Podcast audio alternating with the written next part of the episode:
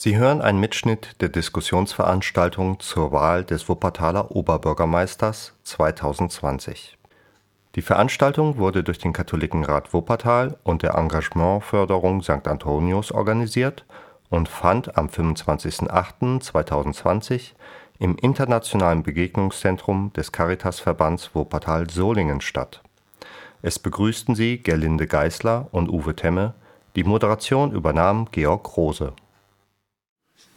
Guten Abend, sehr geehrte Damen und Herren, liebe Bürgerinnen und Bürger unserer schönen bergischen Metropole, liebe Christinnen und Christen. Wenn hier jemand vor Ihnen steht mit einer Bibel, dann ist das jetzt nicht eine ganz normale Wahlveranstaltung, wie Sie sie sonst kennen, sondern die Wahlveranstaltung des Katholikenrats Wuppertal. Ich möchte Sie ganz herzlich im Namen des Katholikenrats Wuppertal heute Abend zu dieser Wahlveranstaltung begrüßen und freue mich, dass fünf von sechs OB-Kandidaten den Weg zu uns gefunden haben. Fünf von sieben, muss ich genau sagen. Frau Lehner musste heute leider absagen, weil sie beruflich verhindert war. Ich freue mich dennoch, dass Sie alle den Weg gefunden haben und ähm, nicht nur mit ihrem Kommen, sondern auch mit ihrer Kandidatur haben sie für unsere Stadt Wuppertal schon sehr viel Verantwortung genommen. Das hatte ich Ihnen auch in unserem Anschreiben geschickt. Und ähm, dafür ich, sind wir auch an dieser Stelle schon sehr dankbar für jeden Einzelnen von Ihnen, dass Sie diese Verantwortung übernommen haben. Wir haben unsere Veranstaltung überschrieben mit dem Wort Suchet der Stadt Bestes suchet der, den Besten für die Stadt, also oder die Beste. Das ist in Anlehnung an das Jeremia-Zitat: Suchet der Stadt Bestes. Dahin ich euch habe wegführen lassen und betet für sie zum Herrn, denn wenn es ihr wohl geht, so geht es auch euch wohl. Das heißt also, wenn wir uns in unserer Stadt wohlfühlen, ja, dann geht es auch der Stadt gut. Menschen, die sich zu Hause fühlen, die setzen sich für ihre Stadt ein. Und wir haben viele Dinge vor der Brust. Sie haben als neuer OB viele Dinge vor der Brust. Einige Themen wird später Herr Rose ansprechen, den ich hier auch ganz herzlich begrüßen möchte. Er ist der Moderator Georg Rose vom Radio Wuppertal, Chefredakteur. Ihn begrüße ich hier an der Stelle ganz herzlich und freue mich, dass Sie für uns heute Abend die Moderation übernommen haben. Ja, es wird um Dinge gehen wie Nachhaltigkeit, Fair Trade, Kinderarmut, Bildungschancen, alles Dinge, die Sie die letzten Wochen begleitet haben in Ihrem Wahlkampf. Ich möchte da jetzt auch vorweg nicht so viel äh, sagen zu, das kommt jetzt gleich, die Fragestellung. Wie gesagt, wir freuen uns, dass Sie hier sind und ich würde jetzt an der Stelle an Herrn Rose übergeben. Begrüße natürlich in dem Fall auch noch Herrn Pascalis. Äh, ich hatte gerade gesagt, dass wir uns freuen, dass Sie alle da sind und kommen Sie erstmal ganz ruhig an.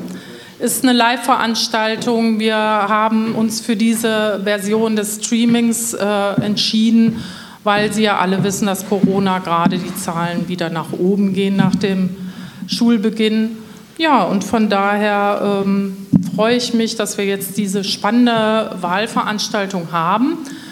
Ich bitte Sie alle, besonders die Christinnen und Christen und auch alle Bürger der Stadt, gehen Sie zur Wahl, in welcher Form auch immer. Es gibt die Möglichkeit der Briefwahl. Nutzen Sie das und wählen Sie demokratisch und ja, dass unsere Stadt so schön bleibt, wie sie ist und lebenswert. Ich danke Ihnen. Ja, Dankeschön, Gerlinde Geisler vom Katholikenrat für diese Einführung. Wir machen jetzt mal fliegenden Wechsel an dem Platz. Das dürfen Sie mir ruhig noch stehen lassen. Und ähm, das Mikrofon dürfen Sie gerne mitnehmen.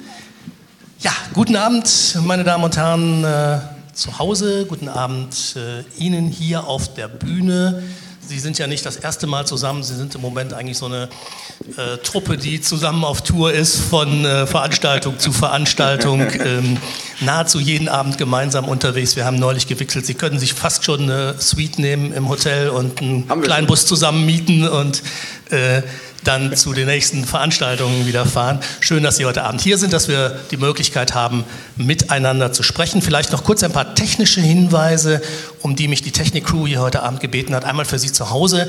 Ähm, wir müssen ja Corona-mäßig ein bisschen Abstand halten zwischen den Gesprächspartnern hier auf der Bühne. Und äh, damit ich gleichzeitig auch noch die Herren äh, sehen und mit denen kommunizieren kann, sehen Sie mich zum Beispiel meistens von der Seite und die Herren vielleicht nicht immer ganz so ganz groß im Bild, weil eben die Bühne dann doch etwas riesig ist und ähm, das müssen wir einfach so akzeptieren, das geht leider technisch nicht anders. Den Herren auf der Bühne nochmal der Hinweis, sprechen Sie nah in Ihre Mikrofone rein ähm, und äh, halten Sie die ruhig an diesem Ständer, an dem die sind, dann kommen Sie sicherlich am besten rüber und vor allen Dingen in die Kamera geradeaus hineinschauen, was ich nicht die ganze Zeit tun werde, weil ich Sie anschaue, damit wir miteinander reden können. Aber mein Kopf von der Seite reicht auch vollkommen aus. Ich sage immer, ich habe ein Radiogesicht, deswegen bin ich ja auch beim Radio gelandet. Von daher müssen Sie mich nicht den ganzen Abend sehen. Die Kandidaten stehen eh im Mittelpunkt und sind am wichtigsten.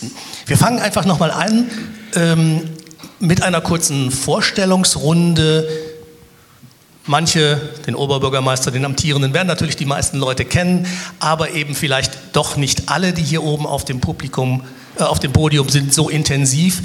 Und deswegen würde ich vorschlagen, machen wir noch mal eine kurze Vorstellungsrunde. Jeder so anderthalb Minuten.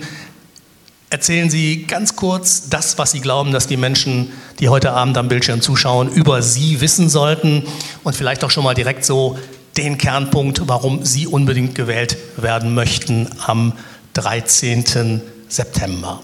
Wir machen das jetzt mal ganz unkompliziert von links nach rechts. Das heißt, Herr Mucke von mir aus links fängt an. Bitte Ihre Vorstellung. Ja, schönen guten Abend zusammen. Andreas Mucke ist mein Name. Ich bin 53 Jahre alt, bin hier im Wuppertal geboren, am Arenberg aufgewachsen, habe hier die Schule besucht, an der Bergischen Uni studiert, bin Ingenieur für technischen Umweltschutz ja, und seit 2015 Oberbürgermeister unserer wunderschönen Heimatstadt. Und das möchte ich gerne auch bleiben, weil es mir wichtig ist, hier vor Ort mit den Menschen zusammenzuarbeiten, was für die Stadt zu bewegen, vor allem aber auch auf Augenhöhe mit den Menschen zu sprechen. Denn was kann es Schöneres geben, als in seiner Heimatstadt zu wirken und die weiterzuentwickeln? Deswegen würde ich mich freuen, wenn ich auch die nächsten fünf Jahre Ihr Oberbürgermeister sein kann. Das war kurz und knapp. Ja. Dann geht es weiter mit Marcel Hafke von der FDP. Ja, guten, Tag, guten Abend. Mein Name ist Marcel Hafke. Ich bin 38 Jahre alt, habe zwei kleine Kinder, bin also, meine Augenringe kommen nicht nur vom Wahlkampf, sondern insbesondere von den Nächten, die immer noch sehr anstrengend sind. Und ähm, ich darf seit zehn Jahren im Landtag von Nordrhein-Westfalen sitzen, habe dort jetzt mittlerweile mal alles erlebt, Minderheitsregierung, Opposition und zurzeit Regierungsverantwortung. Dann kommt man viel im Land Nordrhein-Westfalen rum und kann Vergleiche anstellen, was in den Regionen passiert und äh, wie Wuppertal aufgestellt ist. Und da gibt es insbesondere zwei Themen, die mich ähm, sehr umtreiben, wo ich glaube, dass wir in Wuppertal viel besser werden können.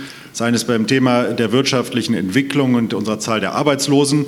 Über 20.000 Arbeitslose, die wir in der Stadt haben, sind einfach viel zu viele und da kann Wuppertal auch mehr.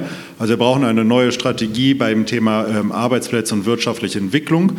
Und das andere Thema ist, weil ich das nun seit fast 20 Jahren mache und in Wuppertal das auch nicht wirklich vorangeht und äh, gerade als Familienvater mich nochmal extrem umtreibt, ist das Thema äh, Bildungsarmut und Chancengerechtigkeit. Ein Drittel der Kinder in Wuppertal wachsen in armen Bedingungen auf.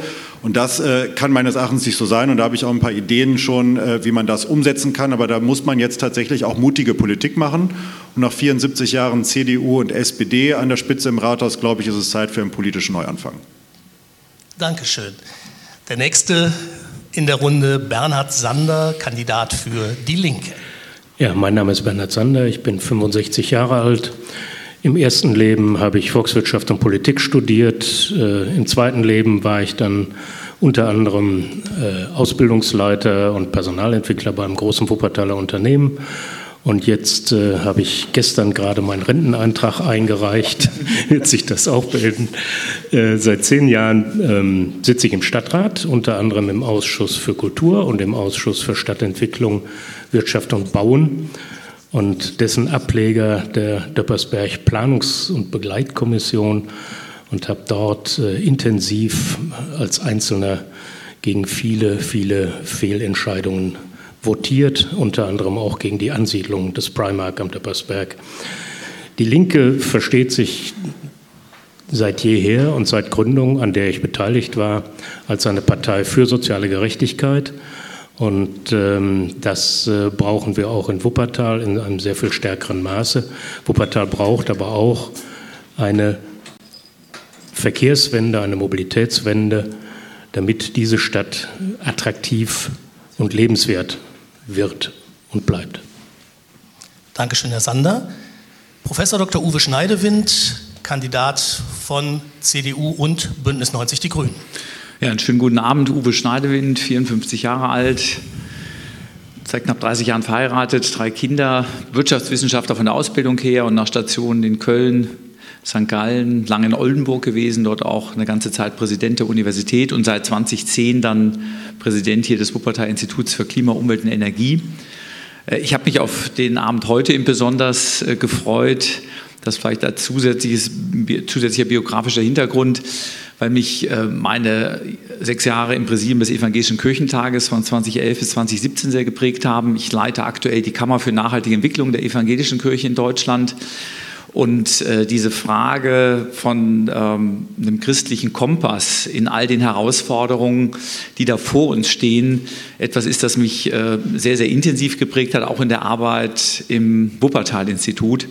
Und ich glaube, die Losung heute ähm, aus dem Brief von Jeremia, Suche der Stadt Bestes, ist, glaube ich, auch ein bisschen ein Stück so dieser Grundmotivation, weil ich in den letzten Jahren hier eine Stadt erlebt habe, wo ganz, ganz viele Menschen sich intensiv in die Stadtgesellschaft einbringen, schauen, wie man unter zum Teil herausfordernden Bedingungen ähm, eine Stadt zukunftsfähig machen kann und das mit befördern zu dürfen als Oberbürgermeister ist ein ganz wichtiger Teil meiner Motivation. Dankeschön. Und dann geht es weiter mit Henrik Dahlmann, Kandidat für die Freien Wähler. Ja, schönen guten Abend. Ich heiße Henrik Dahlmann. Ich bin 40 Jahre alt, geboren und aufgewachsen in Wuppertal, also ganz eng verwachsen mit der Stadt. Ich äh, bin der Kandidat der Wählergemeinschaft für Wuppertal Freie Wähler. Wir sind ein Verein, wir sind keine Partei, wir sind nur für Wuppertal da und möchten auch nur in Wuppertal wirken.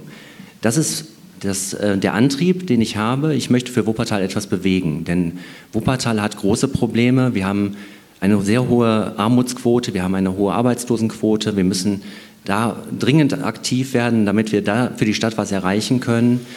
CDU und SPD hatten sehr, sehr lange Zeit, um das zu machen. Das ist nicht gelungen. Jetzt wird es Zeit für einen unabhängigen, einen ähm, Wuppertaler verwurzelten Politiker, der das machen möchte, für einen neuen Oberbürgermeister. Dafür bewerbe ich mich heute und ich freue mich, heute hier sein zu dürfen. Vielen Dank.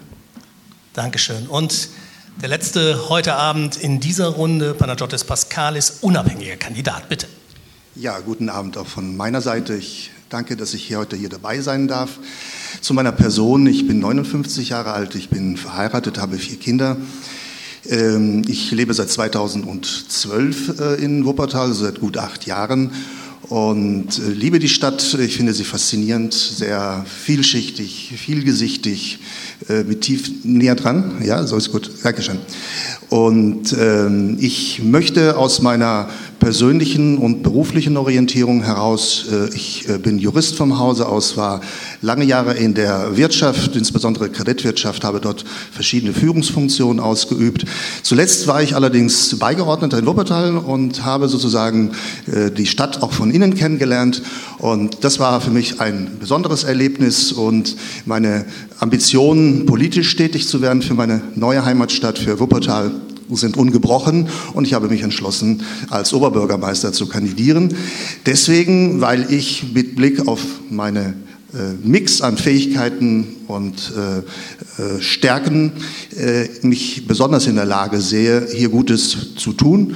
Äh, ich bin unabhängig, das ist, glaube ich, eine wesentliche Eigenschaft und äh, ich bin jemand, der Fähigkeiten mitbringt, ähm, wie äh, wirtschaftlich zu denken, ökonomisch zu denken, äh, auf Recht und Gesetz zu achten, äh, aber auch kreative Dinge von unten heraus zu erkennen und zu befördern. So gesehen ist für mich das heutige Motto und der heutige Ort auch Sinnbild für bürgerschaftliches Engagement.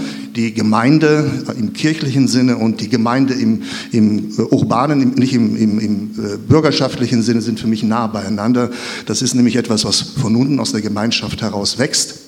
Und da hat Wuppertal sehr große Potenziale, die zu häufig aus, aus, der, aus dem politischen Apparat heraus, aus der Verwaltung überlagert werden. Diese müssen wieder in die Mitte gerückt werden. Das ist mein zentrales Anliegen. Vielen Dank.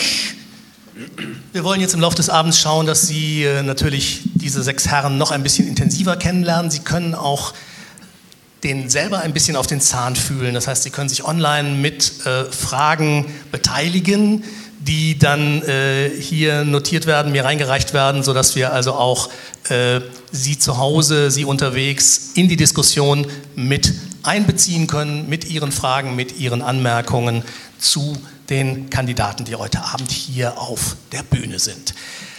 Ich würde gerne äh, das Ganze, diesen Abend hier, diese knapp anderthalb Stunden, die wir miteinander haben, ein bisschen thematisch sortieren.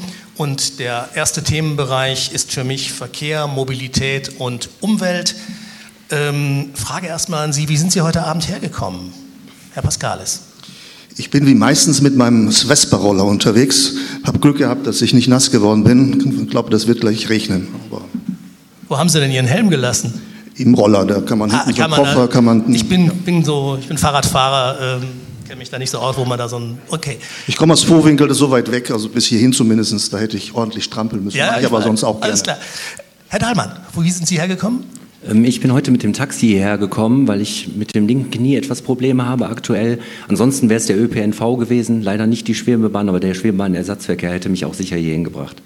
Herr Schneiderwind? Ich bin mit dem Rad aus der Elberfelder Innenstadt gekommen und hoffe daher, wie Herr Pascal ist, dass es trocken bleibt. Herr Sander? Ich bin mit dem Biofahrrad hier und äh, habe mir eine Regenjacke mitgenommen. Äh, Da wir Wahlkampf machen und einen Bus haben, mit dem wir unterwegs sind, bin ich mit dem da.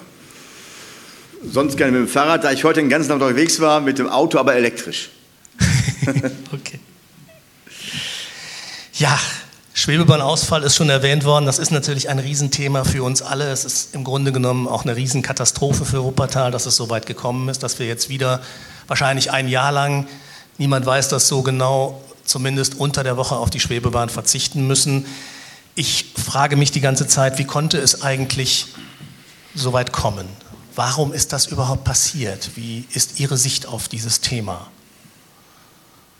Sie müssen jetzt nicht aufzeigen, Sie dürfen loslegen. Natürlich nicht alle auf einmal. Dann lege ich einfach los, äh, wenn ich das darf. Ähm, Ich glaube, es ist natürlich ein vielschichtiges Thema, ein sehr kompliziertes Thema, so wie unsere Schwebebahn natürlich auch ein kompliziertes Verkehrsmittel ist mit vielen Einflussfaktoren. Äh, Es war sicherlich nicht einfach äh, in der Zeit vor, ich weiß nicht, wann das genau begonnen hat, vor 20 Jahren, mit der Sanierung, mit der Ertüchtigung sozusagen der ja damals schon gut 100 Jahre alten Schwebebahn zu starten.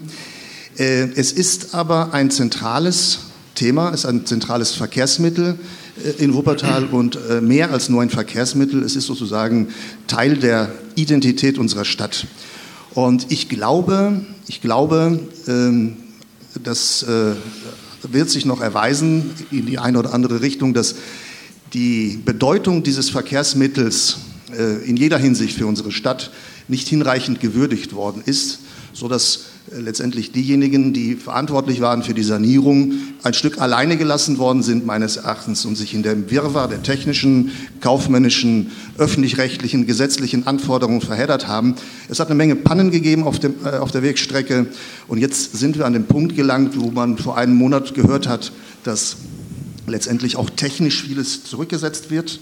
Äh, sprich, die Konzept, das Konzept der neuen Triebwagen wird äh, zurückgesetzt in die Zeit äh, der, der Serie davor.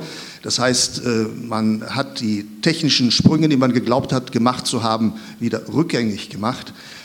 Und hier ist, glaube ich, erstmal viel Arbeit notwendig. Ich hoffe, dass der gegenwärtige, aber auch der künftige Oberbürgermeister hier unmittelbar an die Front geht und dieses wichtige Verkehrsmittel äh, dabei unterstützt, in jeder Hinsicht, äh, dass es wieder auf die Schiene kommt, im wahrsten Sinne des Wortes.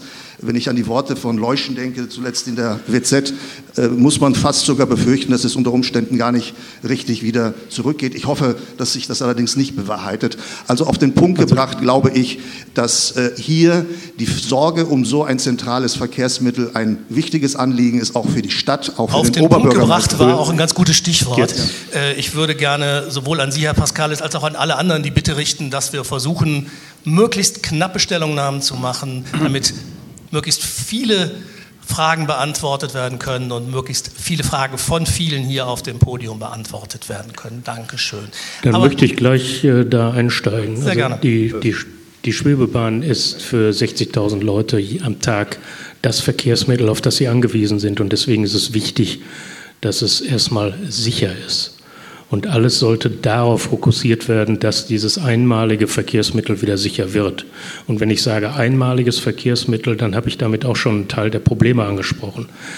Als die Schwebebahn ertüchtigt werden sollte und durch eine neue Fahrzeuggeneration ersetzt wurde, da gab es eine Ausschreibung europaweit. Und es hat sich leider nur ein Unternehmen überhaupt bereit erklärt, diese neuen Wagen zu konstruieren. Und äh, insofern gab es wenig Alternativen. Wir stehen jetzt vor einer Situation, die rechtlich äh, ziemlich komplex ist, weil nicht wirklich klar ist, wer wo welchen Fehler gemacht hat. Ich denke, wir sollten jetzt erstmal die Ingenieure arbeiten lassen. Das sind äh, Aufträge erteilt worden, ich glaube neun an der Zahl, um die technischen Besonderheiten dieses Verkehrsmittels äh, nochmal zu ergründen in der Konstruktion, in der Abnutzung und so weiter. Und dann können wir, glaube ich, erst Urteile darüber fällen. Ähm, ich sehe mich außerstande äh, und so allwissend bin ich nicht wie die Konkurrenz, dass man dann sagt, äh, wir wissen jetzt schon alles, sondern wir müssen jetzt gucken, dass wir die Ursachen aufklären und das Gerät wieder fahrtüchtig machen und so fahrtüchtig, dass es sicher ist für 60.000 Leute. Als die WSW bekannt gegeben haben, dass die Schwebebahn ausfallen wird, da habe ich da drei Forderungen an den Vorstand, an die Geschäftsführung gestellt. Nämlich zum einen, dass wirklich rundherum alles aufgeklärt wird. Bernhard Sand hat ja gerade angesprochen, dass da eine ganze Menge Herausforderungen gibt. Zum einen technisch. Was ist da in den letzten Jahren alles schiefgelaufen? Wie kann das aber auch nachhaltig abgestellt werden, damit es ein sicheres Verkehrsmittel ist, was auch auf Dauer fährt, denn es fuhr ja auch vorher fast 120 Jahre. Das ist eine ganz zentrale Forderung. Das muss von unabhängigen Experten geklärt werden, die jetzt auch beauftragt sind, die technisch untersuchen, was ist da schiefgelaufen. Das gilt ja auch im Hinblick darauf, dass man gucken muss, welche Regressforderungen man an den Hersteller stellt, weil wir haben eben gehört ja schon, es gibt nur einen Anbieter, es gab nur einen Anbieter und einen Hersteller, der diese Bahnen jetzt auch entsprechend geliefert hat. Zum Zweiten habe ich gesagt, wir brauchen eine ein Ersatzverkehr, der auch seinen Namen verdient, nämlich einen, der im Vier-Minuten-Takt fährt. Den haben wir jetzt, weil wir auch möglichst viele Kundinnen und Kunden auch zum Umstieg bewegen müssen auf den Bus, der längst nicht die Qualität hat wie die Schwebebahn. 80.000 Menschen jeden Tag. Und zum Dritten habe ich gesagt, die Schwebebahn muss so schnell wie möglich wieder fahren. Also wir müssen alles dafür tun, dass es schneller geht als diese avisierte 13 Monate Zeit, denn wir merken ja, sie fehlt überall einerseits als Hauptverkehrsmittel, 80.000 Menschen jeden Tag, andererseits aber auch als Puls der Stadt, als Seele der Stadt. Wer hier aufgewachsen ist, weiß, was das heißt. Wenn da das Quietschen, das Rattern nicht mehr da ist, wenn die Schwebebahn fehlt, dann fehlt ein Stück von der Stadt. Und deswegen trifft auch die Wuppertaler so tief ins Mark, mich auch, weil wir da auch fassungslos sind, das zweite Mal dieser Ausfall. Aber das muss jetzt auch wirklich geklärt werden, wie konnte es so weit kommen, um diese Fehler auch nachhaltig abzustellen. Da kann man jetzt keine Urteile ziehen, weil letztendlich nicht klar ist, woran liegt es. Das muss, auf, ähm, muss entsprechend ausgeführt und untersucht werden. Das gilt auch juristisches aufzuarbeiten. Auch da gibt es externe Untersucher, die das machen. Und da gilt es auch zu schauen, wie waren die Abläufe bei den WSW selber. Auch das wird mit untersucht. Von daher, glaube ich, werden wir hinterher einen umfassenden Bericht kriegen, der alles genau beleuchtet.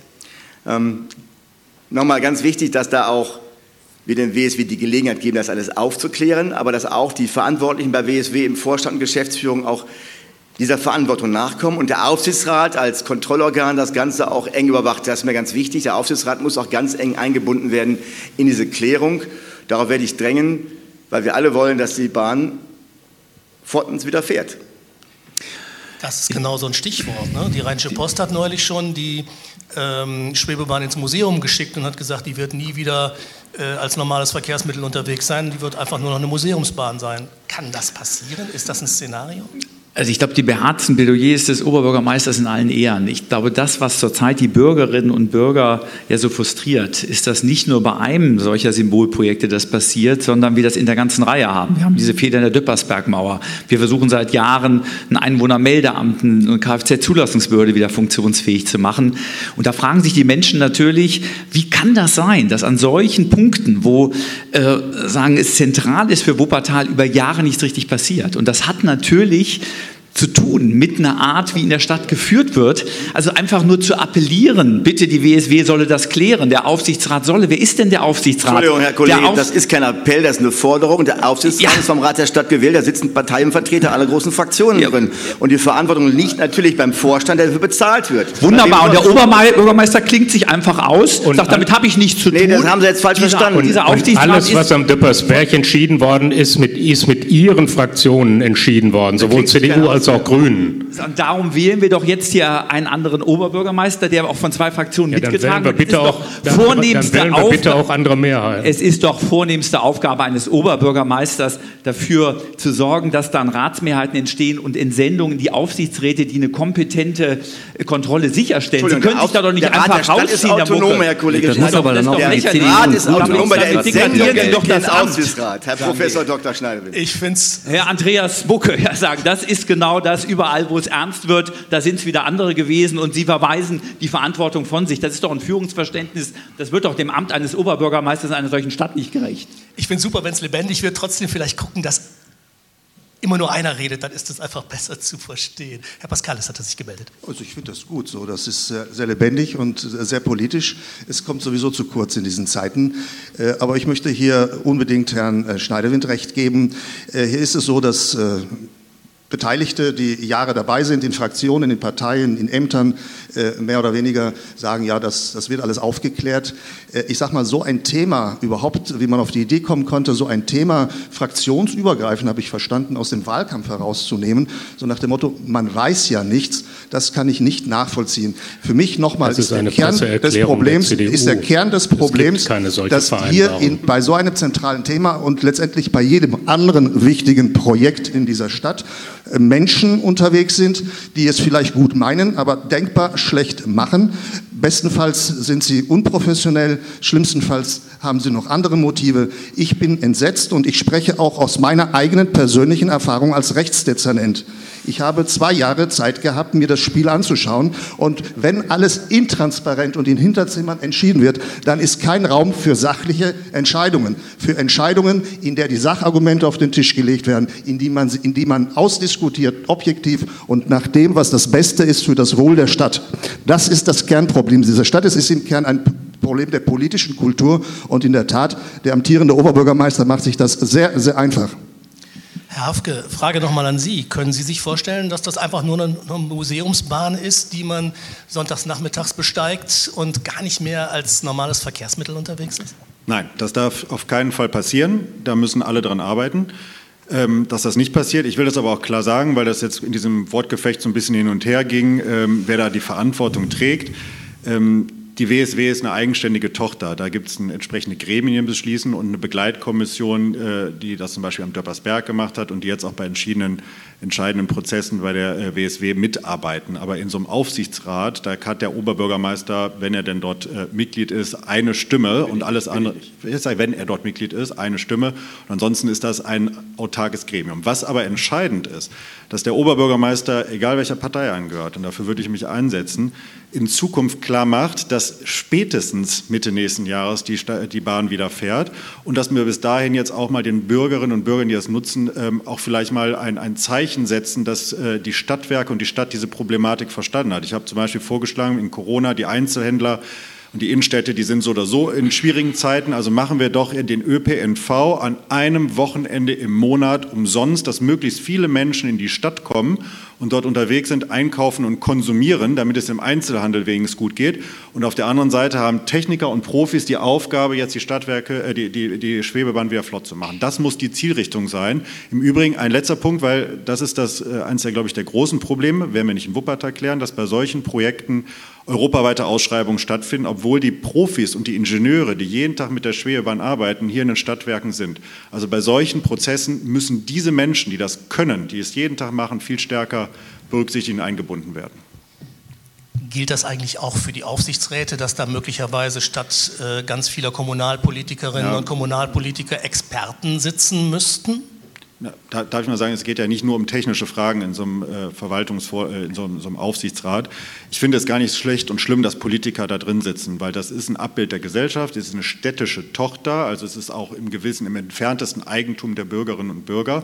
Und dann ist es auch gut, wenn die Volksvertreter ähm, mit Einfluss nehmen auf die Geschicke. Es sollten aber tatsächlich bei den Besetzungen darauf geachtet werden, dass dort Experten sitzen. Also für uns sitzt der Hartmut Stiller beispielsweise drin, seit 20 Jahren in entsprechenden Energie- und Verkehrsunternehmen arbeitet und eine gewisse Kompetenz mitbringt. Also das äh, sollte dann schon eine Grundvoraussetzung sein. Der hat das Desaster aber auch nicht verhindert. Wobei Nein, die das kann auch solche Desaster, Entschuldigung, wenn ich das sage, so ein Desaster kann auch nicht jeder verhindern. Das sind nun mal Prozesse, die passieren.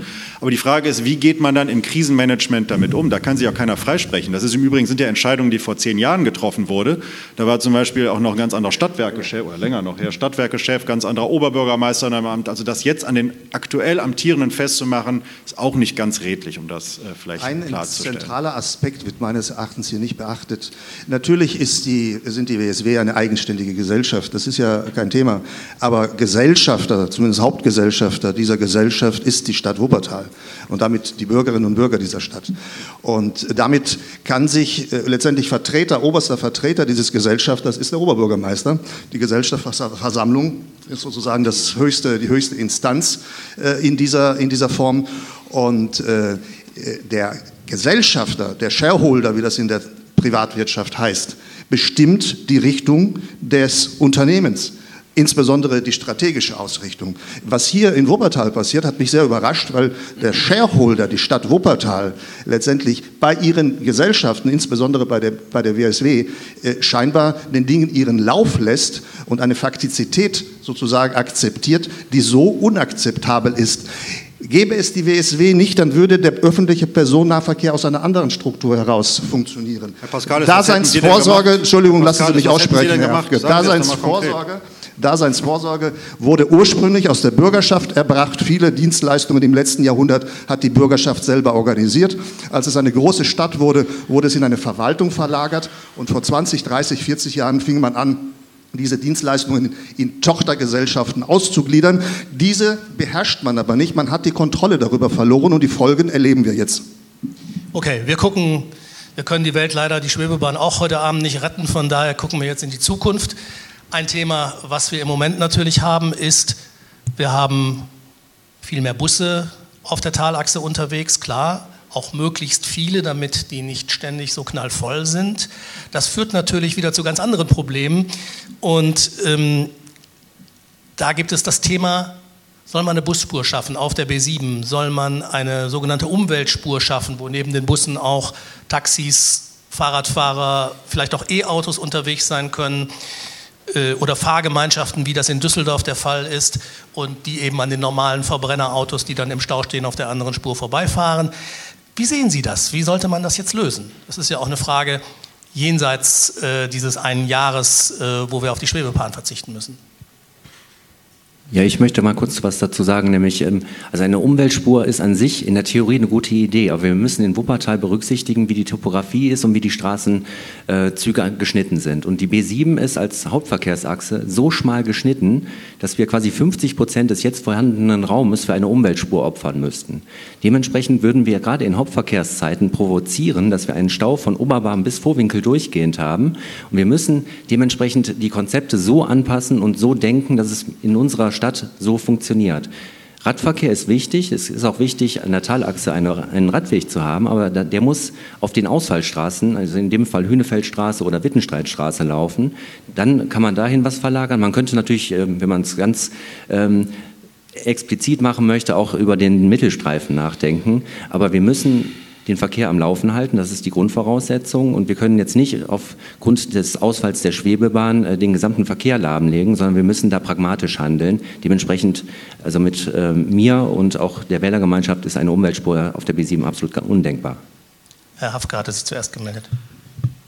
Also ich weiß gar nicht, ob das überhaupt die Problemlage der Menschen in dieser Stadt ist, um das mal so deutlich zu sagen. Eine, ein, sag ich mal, eine Erfahrung der letzten Jahrzehnte ist es ja, dass die Schwebebahn öfters nicht gefahren ist und wir ja sehr erprobt sind im Ersatzverkehr und der ja funktioniert.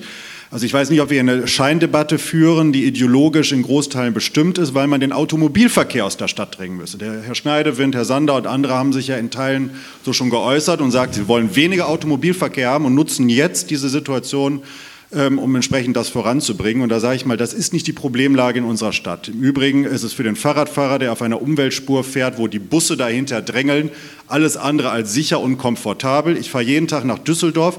Was dort für ein Chaos entstanden ist, das ist, die dient nicht der Umwelt, übrigens auch nicht der Sicherheit und auch nicht eines, eines vernünftig fließenden Verkehrs. Ich würde uns empfehlen, eine ideologiefreie, pragmatische Debatte zu führen, alle Verkehrsteilnehmer vernünftig einzubinden, vernünftig ein äh, Programm für äh, Fahrradverkehr zu entwickeln, möglichst perspektivisch auf CO2-neutralen Individualverkehr zu kommen und unseren ÖPNV auszubauen. Da sind wir die ersten Schritte mit Wasserstoff äh, entsprechend auf dem richtigen Weg.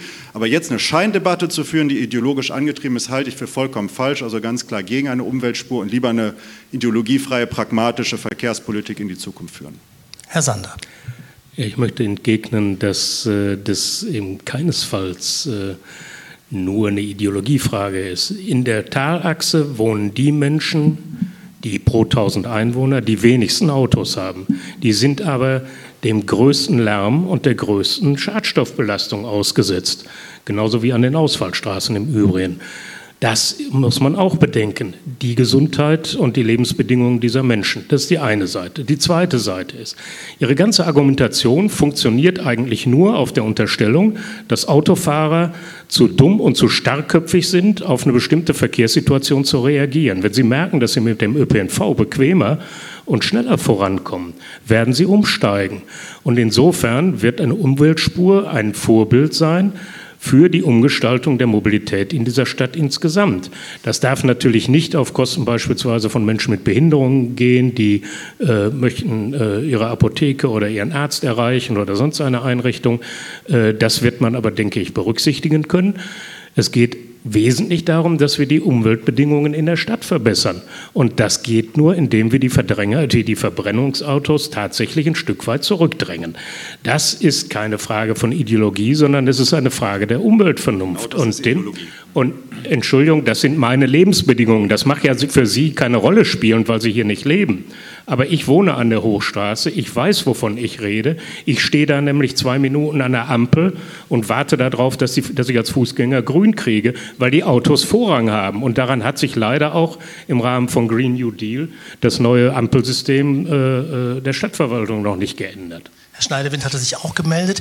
Herr Schneidewind, in Ihrem Fall ist das ja ein ganz spannendes Thema. Sie sind Absolut. Diener zweier. Herren als Kandidat für CDU und für Bündnis 90 Lenker Die Grünen. Und ähm, ich hätte jetzt bald gesagt, das Thema ist Ihnen so ein bisschen um die Ohren geflogen. Ne? Ja, also überhaupt nicht. Also ich finde, das Umweltspurthema ist eben fantastisch, weil da sortiert sich wirklich aus, wo haben wir Zukunftsfähigkeit, wo sind wir rückwärtsgewandt. Eines ist klar, wenn in zehn Jahren eine B7 noch genauso aussieht, wie heute, hat Wuppertal den Wettbewerb um das, was moderne Stadt ist, verloren. Wir haben überall in Deutschland und insbesondere in Europa hin, den Weg hin zu völlig neuen Verkehrskonzepten. Und wer jetzt mit aller Kraft dafür kämpft, dass Wuppertal die letzte komplett autogerechte äh, Stadt bleibt, der verspielt Wuppertals Zukunft. Und jetzt kommen wir aber in der Frage, wie kommen wir da auf den richtigen Weg? Und wenn wir uns anschauen, die Erfahrung mit den Umweltspuren in den letzten sieben und acht Monaten, stellen wir fest, gerade weil das Thema so emotional aufgeladen ist, ist es fatal, wenn ich eine Einschränkung für Autofahrer einführe und dann nebenan auf so einer Umweltspur kaum ein Radfahrer fährt. Das erzeugt zu Recht Wut. Wir merken es an der Düsseldorfer Umweltspur und das ist einfach schlecht gemacht, was dort äh, Herr Geißel auf den Weg gebracht hat. Denn ich muss zuerst Alternativen aufbauen und dann Stück für Stück dafür sorgen, dass Verkehrsraum auch anders verteilt wird. Und hier haben wir jetzt mit der Schwebebahnsituation äh, eigentlich eine hervorragende Situation, weil eines ganz klar ist, wer jetzt auf die Schwebebahn verzichten muss und auf diese Mühen des Ersatzverkehrs umsteigen muss, der muss gewährleistet haben, dass er flüssig durch die Stadt kommt. Zurzeit ist es so, dass die WSW sagt, auch im jetzigen Verkehr läuft das reibungslos. Aber wir müssen das intensiv beobachten, denn dann ist eine Umweltspur für Busse genau der Weg, weil jeder Autofahrer dann auch mit einsieht, dass er ein Stück länger warten muss, weil die, die da im Bus sitzen, vollgepackt, noch ganz andere Lasten zu tragen haben. Und dann ist ein solcher Schritt der Weg, die, dem Verkehrsfluss auf einer B7, und wir haben hervorragende Verkehrssteuerer, auch in der einspurigen Konstellation zu lenken. Wir haben während der B7-Sperrung gezeigt, was da alles möglich ist. Und darum ist das genau der Weg, ein klares Ziel vor Augen zu haben. Und das ist nicht die autogerechte Stadt auch in zehn Jahren. Und dann ist das so schön, dass an dem Thema wirklich klar wird, wer hier im Gestrigen verharrt und wer eine Idee davon hat, was Wuppertal sein kann, dann aber mit einer Politik, die Menschen mitnimmt. Und da bin ich auch für das, was wir da in dem schwarz-grünen Bündnis Stück für Stück auf den Weg bringen, extrem dankbar, diese, diese Umsteuerung voranbringt. Also darum habe ich mit dem Thema überhaupt kein Problem, sondern habe eher das Gefühl, hier zeigen wir, wie ähnlich wie bei anderen Debatten wie der kleinen Höhe, dass man in diesem schwarz-grünen Bündnis wirklich zu einer zukunftsfähigen Politik kommt, während mir das bei SPD und FDP äußerst schwer fällt, das zu sehen. Also das Thema polarisiert ganz offensichtlich in dieser Runde, aber auch in der Bevölkerung. Herr Mucke, bitte. Ja, ich glaube, da sind wir uns fast alle einig, dass wir dringend eine Verkehrswende brauchen hin zu nachhaltiger Mobilität. Also zumindest habe ich das bei den meisten rausgehört. Oder fast bei allen. Ja. Ähm, Lieber Andreas, ich habe gesagt, CO2-neutrale ja, ähm, Mobilität muss Deswegen sage ich ja bei fast allen. Machen Sie den Hafke nicht ökologischer, als er ist. Und, ist er nicht. nein, nein, und, und ich glaube, Sie, das ist der glaub, Unterschied. Es hört ja keiner richtig zu. CO2-neutrale Mobilität ja. in den nächsten Jahren. ich habe ja auch gar keinen Namen und keine Partei genannt. Ich habe gesagt, fast alle. zu mir rüber So, Entschuldigung, ich habe nach links geguckt. Alle sitzen links von mir. Jedenfalls will ich damit sagen, dass wir da, glaube ich, alle ein gemeinsames Ziel haben. Und äh, klar ist, dass wir verstärkt die Verkehrsströme bedienen müssen über den ÖPNV, über ökologische Verkehrsmittel wie auch das Fahrrad. Deswegen ist auch das wichtige Ziel, äh, dass wir 2025 mindestens 10 Prozent aller Wege mit dem Fahrrad zurücklegen können in dieser Stadt. Und auf der anderen Seite auch die Fußgängerinnen und Fußgänger stärken, denn wir haben ja mit unseren Treppen, die wir noch in einigen Bereichen deutlich in Stand setzen müssen, und den Gehwegen, eigentlich auch gute Voraussetzungen für einen guten Fußgängerinnen und Fußgängerverkehr. Es gibt auch das Auto. Und wenn man möchte, dass wir eine Verkehrswende einleiten, müssen wir, glaube ich, auch die Autofahrerinnen und Autofahrer mitnehmen dahin. Und da gibt es viele Möglichkeiten. Wir müssen angebotsorientiert arbeiten. Da haben wir eben einige Beispiele zu gehört. Und natürlich muss man auch dann mal bedenken, berechnen, wo und wie kann man sogenannte Umweltspuren oder neue Busspuren, Fahrradspuren, Fahrradwege einrichten. Das finde ich zentral wichtig. Das muss aber berechnet werden, weil das Verkehrssystem ist, glaube ich, das wissen wir alle, sehr fragil. Und das kann man nicht übers Knie brechen.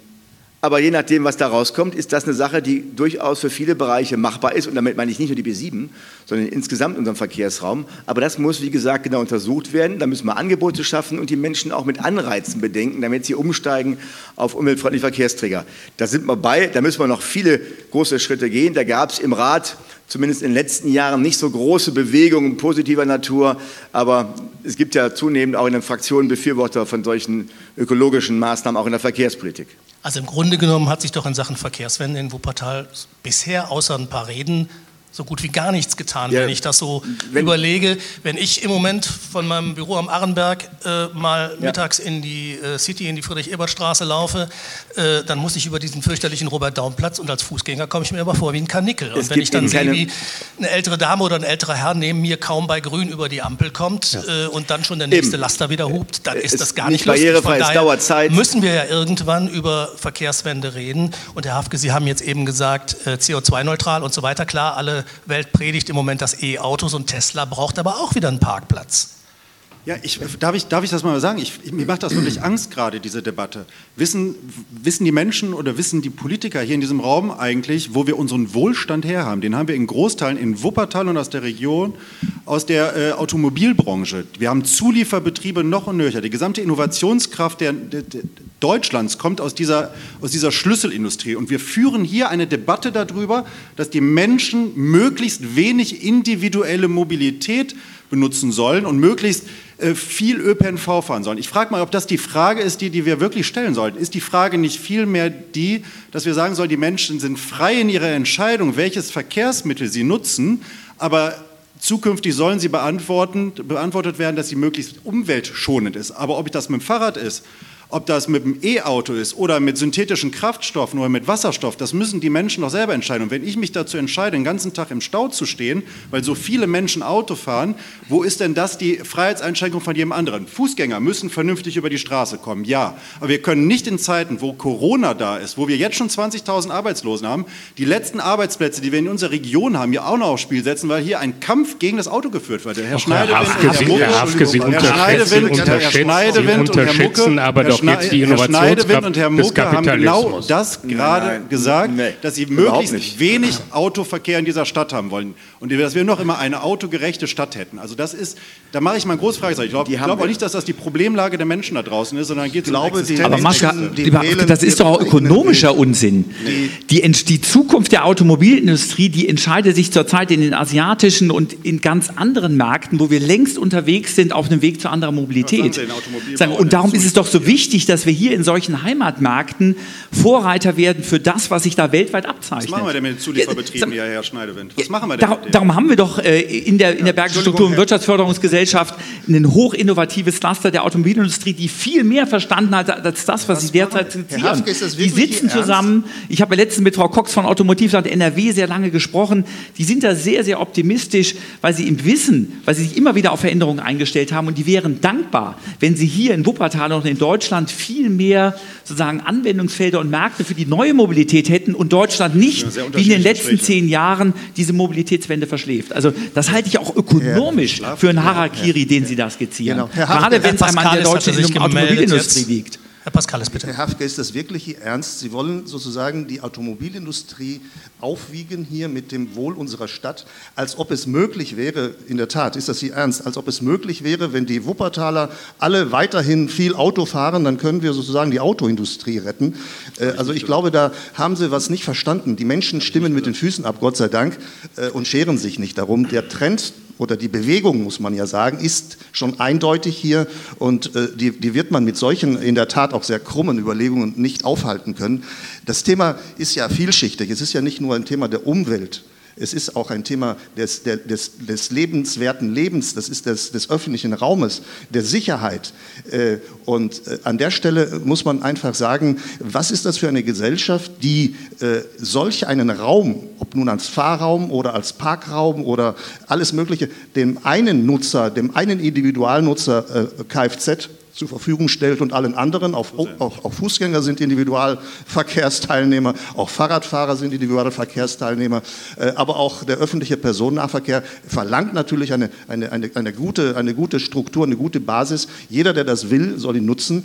Und solche Überlegungen, glaube ich, sind schon von den Menschen lange verworfen worden hier in Wuppertal. Die gehen ihren Weg, die treffen ihre Entscheidung. Die Rahmenbedingungen sind nicht richtig gestellt worden durch die Politik in den letzten Jahren. Da hat Herr Rose, äh, glaube ich, mit seinem Eindruck recht. Ja, das sind sehr konservative, im, im, im, im vielleicht nicht mal politischen Sinne konservative Menschen die, die hier nicht loslassen. Und äh, ich glaube, der, der, der Linie hängen Sie hier an. Es ist höchste Zeit und hier gibt es sehr gute Wege und es sind auch Vorbereitungen getroffen, dass man auch pragmatisch starten kann, was zur Umweltspur anbetrifft. Ich würde sofort erstmal mit Fahrradwegen in den Parallelstrecken anfangen und dann perspektivisch auch der Sicherheit wegen. Also ich habe in Münster lange gelebt. Ich habe es geliebt, insbesondere die getrennten Fahrräume für Fahrräder.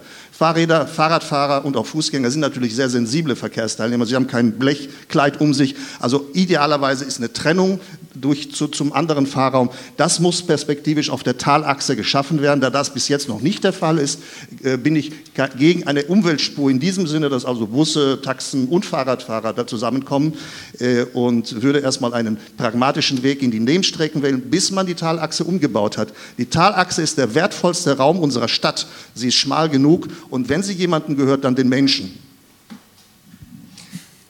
Dankeschön. Ich würde sagen, wir werden hier heute Abend uns sowieso an der Stelle nicht einig, aber es war eine äh, schöne, lebendige Diskussion jetzt zu diesem äh, wichtigen Thema, das, glaube ich, jeden betrifft und ganz viele bewegt und über die viele Leute reden. Ähm, ich würde gerne jetzt zwischendurch mal so ein kleines Intermezzo machen, mit Bitte jeweils um ganz kurze Antworten. Und ich wüsste gerne von Ihnen so abwechselnd, was schätzen Sie eigentlich von, was schätzen Sie an denjenigen, die hier neben Ihnen auf dem Podium sitzen. Das machen wir immer beispielshaft. Okay. Herr Dahlmann, Kandidat der Freien Wähler, Was schätzen Sie an Bernhard Sander? Ich schätze an Bernhard Sander, dass er für seine Sache brennt, dass er überzeugt ist äh, von seinen Ansichten, die ich nicht, natürlich in, in Teilen äh, verstehen kann, in Teilen absolut gar nicht teile. Aber ich halte ihn für einen sehr ehrlichen, einen sehr offenen Menschen. Man kann mit ihm diskutieren, das macht auch Spaß. Und ich denke, er möchte das Beste für unsere Stadt. Uwe Schneidewind, Kandidat für CDU und Grüne. Was schätzen Sie an Herrn Pascalis? Ich glaube, Herr Pascalis bringt einen sehr frischen Wind in diese Debatte hinein. Und ich meine, wir haben ja ein großes Problem mit Diversity äh, in den Führungspositionen der Stadt. Und ich glaube, das tut uns sehr gut, dass wir hier aus einer ganz anderen Perspektive mal einiges beleuchtet bekommen. Und wir haben das ja gerade gesehen, es macht die Debatten auch sehr lebendig. Marcel Hafke, Kandidat der FDP. Was schätzen Sie an Uwe Schneidewind? Ich finde, es, Herr Schneidewind ist ein, ähm, ein unheimlich spannender Wissenschaftler, der visionäre Ideen entwickelt hat. Und ähm, das ist das, was wir in Deutschland, auch in Wuppertal brauchen. Spannende Ideen, über die man kontrovers streiten kann. Panagiotis Pascalis, der unabhängige Kandidat. Was schätzen Sie an Henrik Dahlmann? Herr Dahlmann ist ein sehr offener. Sprechen Sie bitte ins Mikrofon rein. Ja, Entschuldigung natürlich. Äh, Herr Dahlmann ist ein sehr offener und pragmatischer Mensch. Äh, wir haben uns etwas näher über den Wahlkampf kennengelernt. Und äh, ich habe ihn schätzen gelernt als jemanden, der eine klare Vorstellung hat, immer sachlich und bleibt argumentativ, ehrlich ist. Und ich bin überrascht, wie viele Punkten wir übereinstimmen. Und ich würde mir wünschen, dass er mit seinen Vorstellungen auch in seiner Gruppierung und in der Stadt Erfolg hat. Andreas Mucke, SPD, der amtierende Oberbürgermeister. Was schätzen Sie an Marcel Hafke? Ich schätze an Marcel Hafke, dass er wirklich ein toller Mensch ist, ein sehr engagierter Politiker, der als Landtagsabgeordneter, wie ich finde, eine tolle Arbeit leistet und vor allem sich nicht nur fundiert auskennt bei den Themen, sondern sich auch sehr für die Stadt engagiert. Und das soll es auch weitermachen. Danke sehr. So, dann bleibt noch eine Paarung. Bernhard Sander, Kandidat der Linken. Was schätzen Sie an Oberbürgermeister Andreas Mucke? Ich schätze an meinem ehemaligen Parteigenossen, dass er, ja, der musste jetzt sein, ähm, dass er um Ausgleich bemüht ist, dass er versucht, äh, die widerstreitenden Interessen auch in seiner Fraktion äh, nach vorne mitzunehmen. Und ähm, ich schätze auch an ihm seine verbindliche Art. Vielen Dank. Jetzt kommen wir noch zu einem anderen Intermezzo. Äh, ganz spannender Tag heute und äh, da würde ich gerne mit äh, Uwe Schneidewind und Marcel Hafke mal ganz kurz drüber reden. Dienstag, 25. August 2020, 11.22 Uhr, kriegte ich eine E-Mail, habe ich mir ausgedruckt, soll man eigentlich auch nicht machen, aber ist praktischer für den Abend. Absender Jennifer Schunk, FDP Wuppertal, die Wahlkampfmanagerin von Marcel Hafke. Die schreibt dann, guten Tag, Herr Rose, ich will jetzt nicht alles vorlesen, aber am kommenden Freitag gibt es eine Wahlkampfveranstaltung um 17 Uhr und da kommt unter anderem der Vorsitzende der CDU-Landtagsfraktion, Bodo Löttgen, MDL, und wird da eine Wahlempfehlung aussprechen für den FDP-Oberbürgermeisterkandidaten Marcel Hafke. Wer ist denn jetzt der CDU-Kandidat? Ja, ist ja interessant, das, äh, dass das jetzt schon feststeht. Also mir ist die Information nicht bekannt. Ich habe gestern den Post der CDU Nordrhein-Westfalen gesehen, die äh, mich als ihren Kandidaten vorgestellt haben. Armin Laschet und andere äh, haben mich in den letzten Wochen sehr intensiv unterstützt und mich bekannt, sich zu mir bekannt. Es ist interessant, dass Herr Löttgen das eventuell anders sieht. Ähm, aber ich glaube, die CDU weiß, äh, auch mit solchen Diskussionen innerhalb einer Volkspartei umzugehen. Und ich mache mir überhaupt keine Sorgen, was die Unterstützung der, auch der CDU auf Landesebene für meine Kandidatur angeht. Aber ich werde natürlich gespannt lauschen, was Herr Löttgen dort äh, zu, zu verkünden hat. Wenn ich mir so anschaue, Stichwort Körpersprache, wie Sie mit dem Fuß und dem Bein gewippt haben, scheint es Sie aber doch ein bisschen überrascht zu haben jetzt.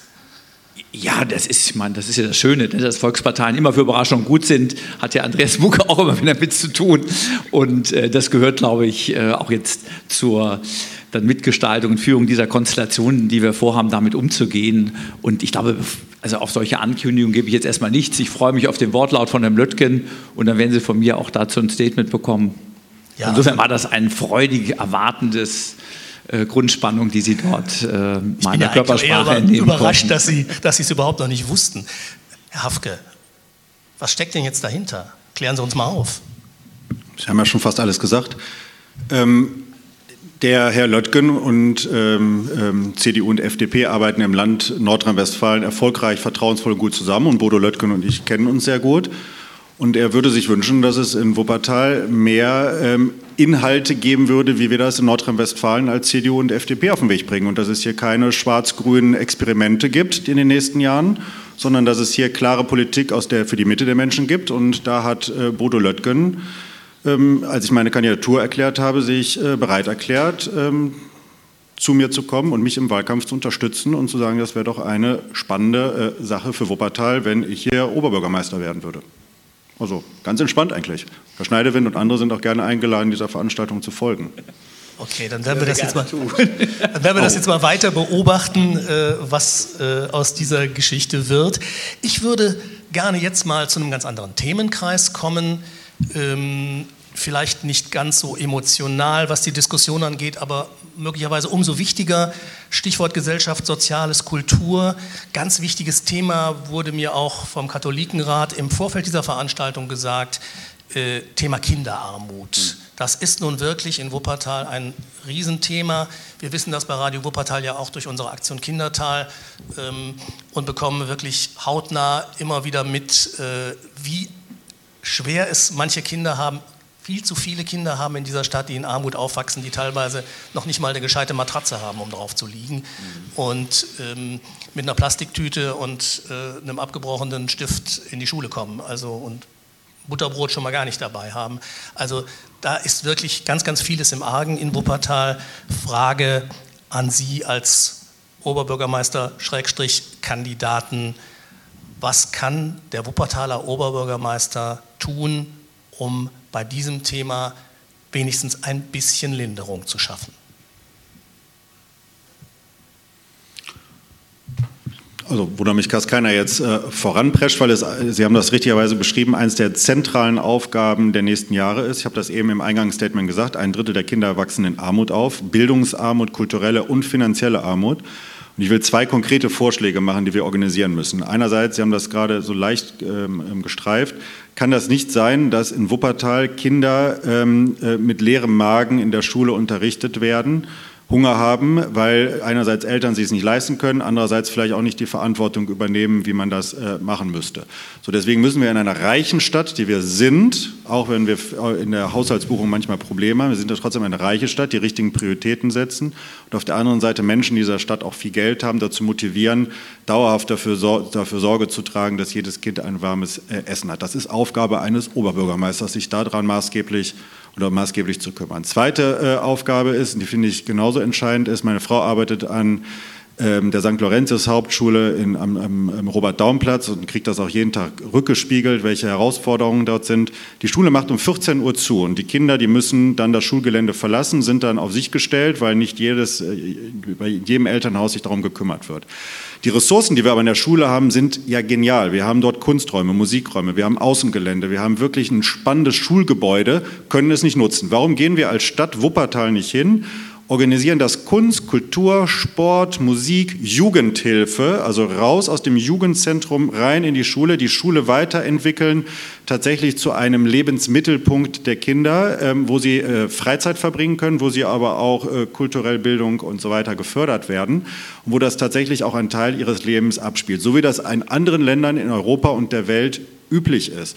So, und ähm, ich fände es spannend, diesen Weg gerade in den sozialen Brennpunkten zu gehen. Und das wäre was, was ich sehr konkret als Oberbürgermeister gerne angehen möchte. Ich habe dort auch schon mit vielen ähm, Verbänden, Kirchen, äh, Jugendhilfe, Institutionen gesprochen, die wollen auch so einen Weg mal ausprobieren. Weil ich glaube, wenn das alles so erfolgreich ist, was wir in den letzten Jahren und Jahrzehnten gemacht haben hier in Wuppertal, dann hätten wir nicht diese großen Probleme. Deswegen müssen wir einen neuen Weg gehen und da ist jetzt auch Zeit genug verstrichen, darüber zu reden. Handeln ist jetzt angesagt. Habe ich richtig verstanden, Herr Hafke, dieses Zusatzangebot und dann über Spenden finanziert, weil die Stadt das Geld ja nicht hat? Bei dem Thema ähm, Essen mit Geldern der Stadt und über Spenden. Das andere, ähm, was ich gerade gesagt habe, die Umstrukturierung oder Zusatzergänzung einer Schule, die weiterzuentwickeln, das kann man mit äh, bestehenden finanziellen Mitteln ähm, und den Organisationen gemeinsam auf den Weg bringen. Man muss da etwas kreativ an die ähm, Ausgestaltung gerade gehen. Das würde jetzt aber, kann ich gerne ausführen, aber das würde etwas dauern. Das ist schon okay. Herr Mucke, Sie hatten jetzt ja schon fünf Jahre Zeit als Oberbürgermeister. Was haben Sie denn in diesen fünf Jahren getan in Sachen Kinderarmut? Also das Thema ist ja wirklich vielschichtig.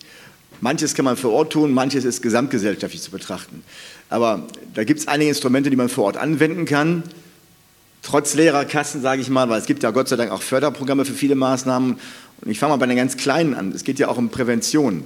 Ähm, denn oft hängt ja auch Armut mit vielen anderen Faktoren zusammen, sei es Bildung, Arbeitslosigkeit der Eltern, Überforderung von Eltern. Deswegen gibt es ja die frühen Hilfen, wo schon Eltern bei der Geburt der Kinder betreut und begleitet werden, um bestimmte Angebote auch zu liefern oder auch Aufklärungsarbeit zu betreiben. Und weiter geht es natürlich, Kita-Plätze, Betreuungsplätze zu schaffen, dass eben auch die Kinder eine Betreuung erfahren und Beruf und Familie vereinbar sind. Auch das ist ein ganz wichtiger Faktor. Arbeitsplätze schaffen ohnehin. Stichwort Arbeit, ähm, Arbeitslosigkeit, die lag vor Corona bei 8 Prozent, ist kontinuierlich gesunken in den letzten Jahren. Wir haben 10.000 neue Arbeitsplätze geschaffen. Zentraler Faktor.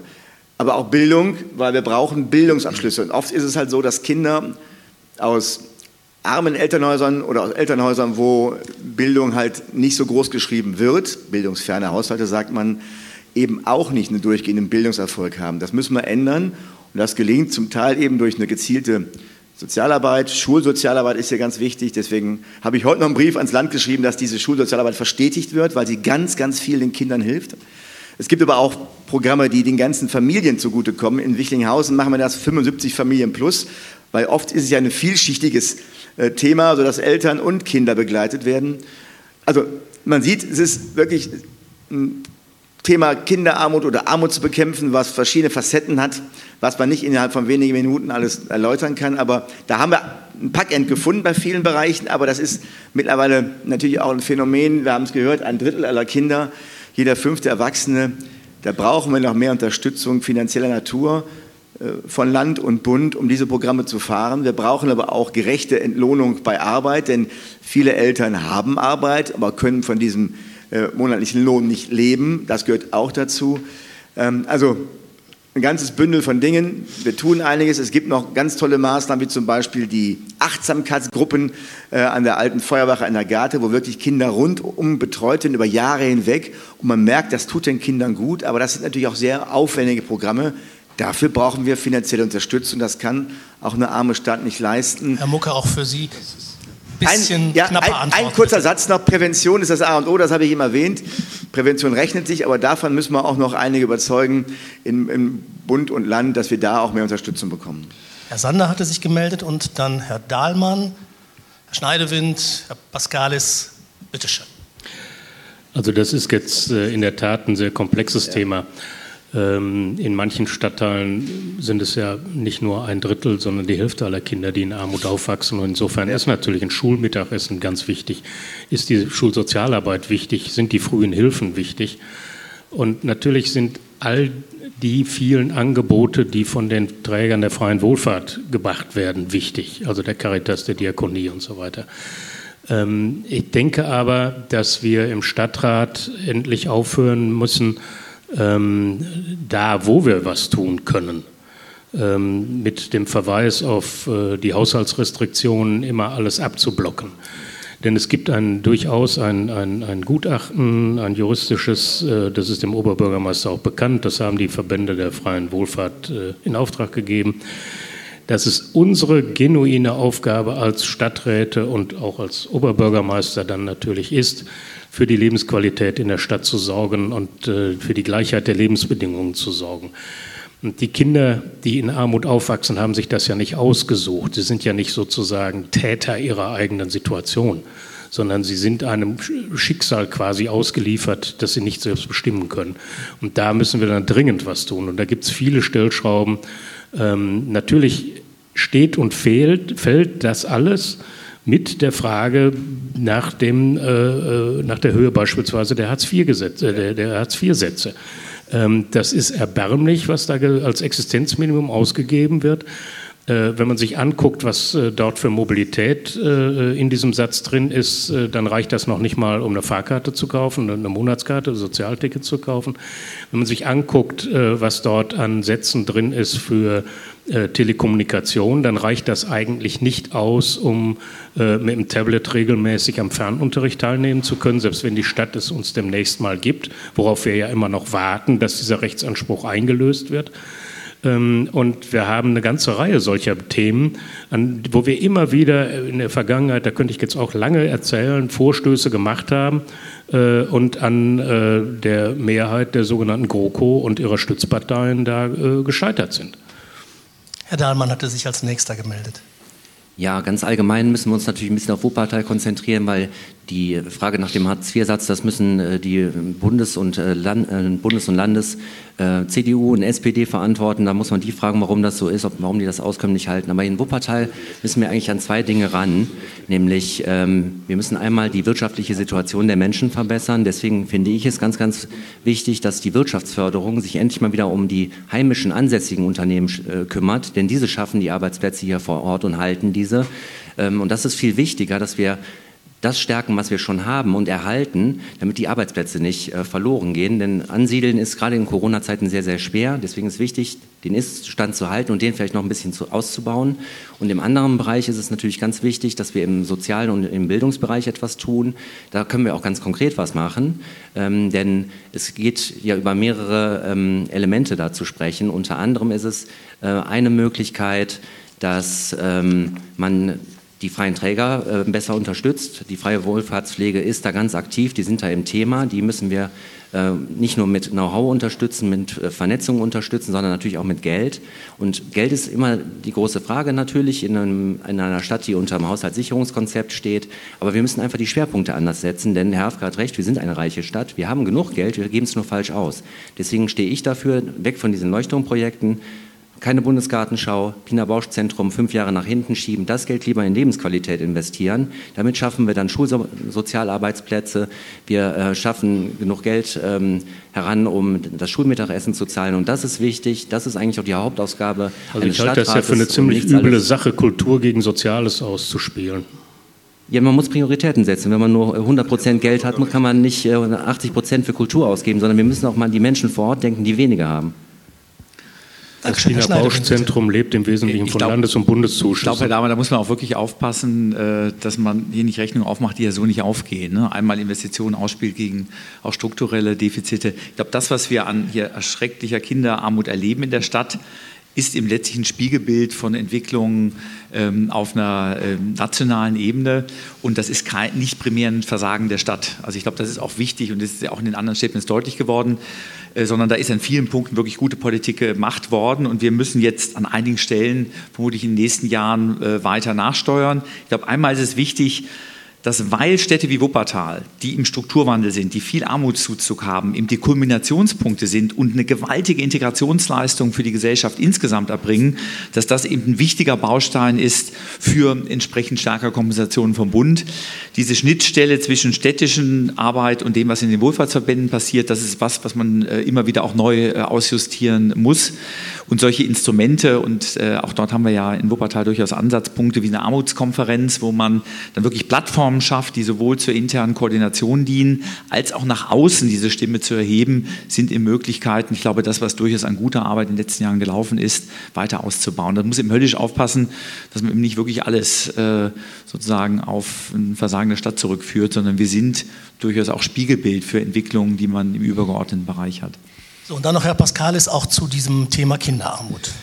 Wuppertal ist eine arme Stadt und die Kinderarmut ist ein zentrales Problem in Wuppertal. Es ist mehr noch ein Problem als in vielen anderen Gemeinden in der Bundesrepublik. Und äh, von daher erfordert das eine besondere Strategie und es ist eine große Herausforderung. Äh, viel beschrieben worden sind hier die, die Rahmen, die Situation, was alles gut wäre und was alles notwendig wäre, all das, was es nicht gibt.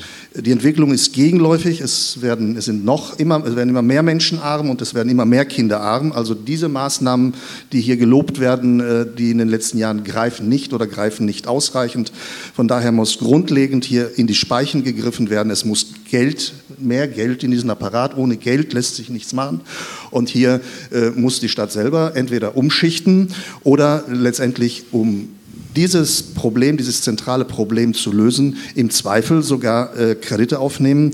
Äh, das, was Herr Sander mit dem juristischen Gutachten ansprach, das ist ein zentrales Thema. Natürlich kann man in einer föderalen Struktur alles hin und her schieben, wer alles verantwortlich ist, aber die Probleme sind hier vor Ort. Und im Zweifel müssten halt statt für 60 oder ich weiß nicht 90 Millionen die GWG zu stützen, wie vor ein paar Jahren geschehen, oder wenn mal Lücken sich im Kulturetat oder in den, in den, in den Haushalten der Töchter auftun von drei, vier Millionen, werden die eben mal gefüllt oder Personalien werden abgefunden. Äh, das äh, ist die falsche Strategie. Das Geld gehört in die Armut, das gehört in die Bekämpfung der Armut der Kinder. Dankeschön. Wir switchen mal zu ein paar Hörerfragen, die natürlich jetzt nicht direkt zu diesem Thema, sondern, Entschuldigung, Zuschauerfragen. Sie merken, ich bin Radiomensch und drauf, obwohl wir ja mittlerweile auch, wegmacht, auch Videos fürs Radio machen, also für die Homepage und so weiter. Aber irgendwie ist der Ton für mich immer noch das Thema und äh, eine Kamera ist für mich eher was Besonderes. Also, hier kommt zum Beispiel eine Frage von Franz Josef Merten an Professor Schneidewind. Welche Chancen sehen Sie, Unternehmen mit neuen Technologien und Start-ups künftig hier in Wuppertal anzusiedeln? Sind Sie für eine Stärkung der städtischen Wirtschaftsförderung, die bis jetzt nicht viel erreicht hat? Gut, das Zweite, da können wir jetzt auch lange darüber diskutieren. Ich glaube, ähm, Wirtschaftsförderung durchaus auch einiges erreicht hat, aber da sehr, sehr viel mehr entgeht. Ich glaube, das, was zentral ist, dass wir eine Idee davon haben, was sind Cluster, also was sind Branchenschwerpunkte, die wirklich an den Standort passen. Und da zeichnet sich ja deutlich ab, was das für Felder sind. Wir haben äh, diese Initiative der Wuppertal-Bewegung hin zu einem Circular Valley. Das ist ja ein Thema, dieses Thema Kreislaufwirtschaft, auch mit ganz, ganz viel neuen Geschäftsmöglichkeiten, äh, das hervorragend zu den Kompetenzen, das heißt also den bestehenden Unternehmen und der Universität passt. Wir sprachen das gerade an, eine Automobilzulieferindustrie im Wandel, ein starker Automobilzulieferstandort. Auch dort sind viele neue Lösungen gefragt. Und mit dem, und das ist ja auch eine wichtige Leistung der Wirtschaftsförderung gewesen, was wir mit WTEC und den Strukturen im Bereich Entrepreneurship in der Stadt und in der Universität aufgebaut haben, sind wir auf einer sehr guten Grundlage. Und jetzt braucht es aber nochmal ein ganzes Pfund mehr drauf, auch in der Außenpositionierung. Und da ist meine These, wenn man einen Oberbürgermeister hat, der selber in Wirtschaft sehr gut vernetzt ist, der äh, äh, draußen äh, in einer ganz anderen Intensität wahrgenommen wird, dass das durchaus eine große Hilfe sein kann, um auch diese wirtschaftlichen Initiativen voranzutreiben. Dankeschön. Die nächste Frage geht an Andreas Mucke. Ich weiß nicht, ob der Zuschauer Sie schon mal mit dem Fahrrad hat vorbeiflitzen sehen. Auf jeden Fall schreibt er hier als Fußgänger, stelle ich seit längerer Zeit fest, dass Fahrradfahrer sich häufig nicht an die Verkehrsregeln halten. Beispielsweise fahren sie über Gehwege, gefährden damit Fußgänger. Warum tun Sie nichts dagegen? Also ich fahre selbst mit dem Fahrrad, halte mich natürlich an die Regeln, das erwarte ich auch von anderen. Jeder Verkehrsteilnehmer, jede Verkehrsteilnehmerin hat sich an Verkehrsregeln zu halten. Das gilt auch für Fahrradfahrerinnen und Fahrradfahrer erstens. Zweitens, so wie ich das verstehe, Polizei ist ja für den fließenden Verkehr zuständig, hat da ein Auge drauf. Ich habe schon von vielen Radfahrenden gehört, dass sie Knöllchen gekriegt haben. Äh, von daher glaube ich, dass man da aber noch mal ein bisschen ein Auge draufhalten sollte, damit diese Unsitte, die in manchen Städten, wo viel Fahrrad gefahren wird, auch um sich greift hier äh, auch Einhalt geboten wird. Also von daher gleiche Regeln für alle. Und radfahrende Menschen müssen sich auch an rote Ampeln und an, an entsprechende Geh- und Verbote halten. Also klare Antwort. Ne? Als Fahrradfahrer muss ich dazu sagen, ähm, häufig springen mir dann die Fußgänger auch vors Rad ja, und ähm, ich meine ja alle, auch Fußgänger. achten nicht drauf, dass das jetzt eigentlich gerade der ohnehin schmale und kurze ja. Radweg ist. Ja, das ist aber also, jetzt genau das Problem im Grunde genommen, die Verrohung sozusagen, die da teilweise ja. stattfindet. Ich kenne ja solche Fahrradfahrer auch oder habe solche äh, Beispiele gesehen. Die hat was damit zu tun, dass im Grunde genommen Fußgänger und Fahrradfahrer auf die Restflächen des Verkehrs gedrängt werden, während alles andere sozusagen ja dem Auto zu also dienen hat. Ein schönes Beispiel ist ja hier die Hünefelsstraße. Da hat man in den 80er Jahren mal naja, Radwege angelegt, Versuch, in Anführungsstrichen. In Wirklichkeit war das ein Fußgängerweg, da hat man mal rote Streifen drauf gemacht. Das war dann ein kleiner Streich, sage ich mal, der Tiefbauverwaltung, glaube ich damals. Das geht natürlich nicht. Das ist das, was Bernhard Sander gerade anspricht. Aber wir reden jetzt über allgemeine Regeln, da wo man gegenseitig Respekt haben muss. Na klar. Eine Frage von Andreas Romano, Engagementförderung St. Antonius. Er stellt sie an alle, aber ich werde jetzt mal diese Frage stellvertretend an Marcel Hafke weiterreichen. Wie wollen Sie, wenn Sie Oberbürgermeister würden, das Defizit im Haushalt beseitigen? Dem einzigen, dem wir es zutrauen. Städtischen Haushalt. Jo, ich weiß ja. nicht, wie es bei Ihnen zu Hause ja. aussieht, aber. Ich muss, muss, muss sagen, ich war also, äh, ist eine ernste Angelegenheit. Sie müssen meines Erachtens zwei Gleise fahren. Wuppertal wird alleine nicht aus der Finanzlage, in der wir sind, herauskommen. Das ist nun mal klar. Wir müssen eine Altschuldenlösung finden. Die wird allerdings nicht in Nordrhein-Westfalen alleine liegen. Ähm, das übersteigt auch die Kapazitäten, die ein Land hat. Es geht nur mit dem Bund zusammen. Da hat Olaf Scholz einen strategisch großen Fehler in, der, in diesem Jahr gemacht, indem er nicht die, die Länder, die 16 Bundesländer mit ins Boot geholt hat und den Koalitionspartner hat dazu geführt, dass das Thema jetzt erstmal ad acta gelegt wird und dieser Legislatur äh, äh, unter Angela Merkel wahrscheinlich nichts mehr passieren wird. Ähm, sodass wir in Nordrhein-Westfalen zumindest jetzt immer noch darauf drängen, dass wir eine gemeinsame Lösung mit dem Bund brauchen. Ähm, zweiter Punkt ist, äh, sind Strukturmittel.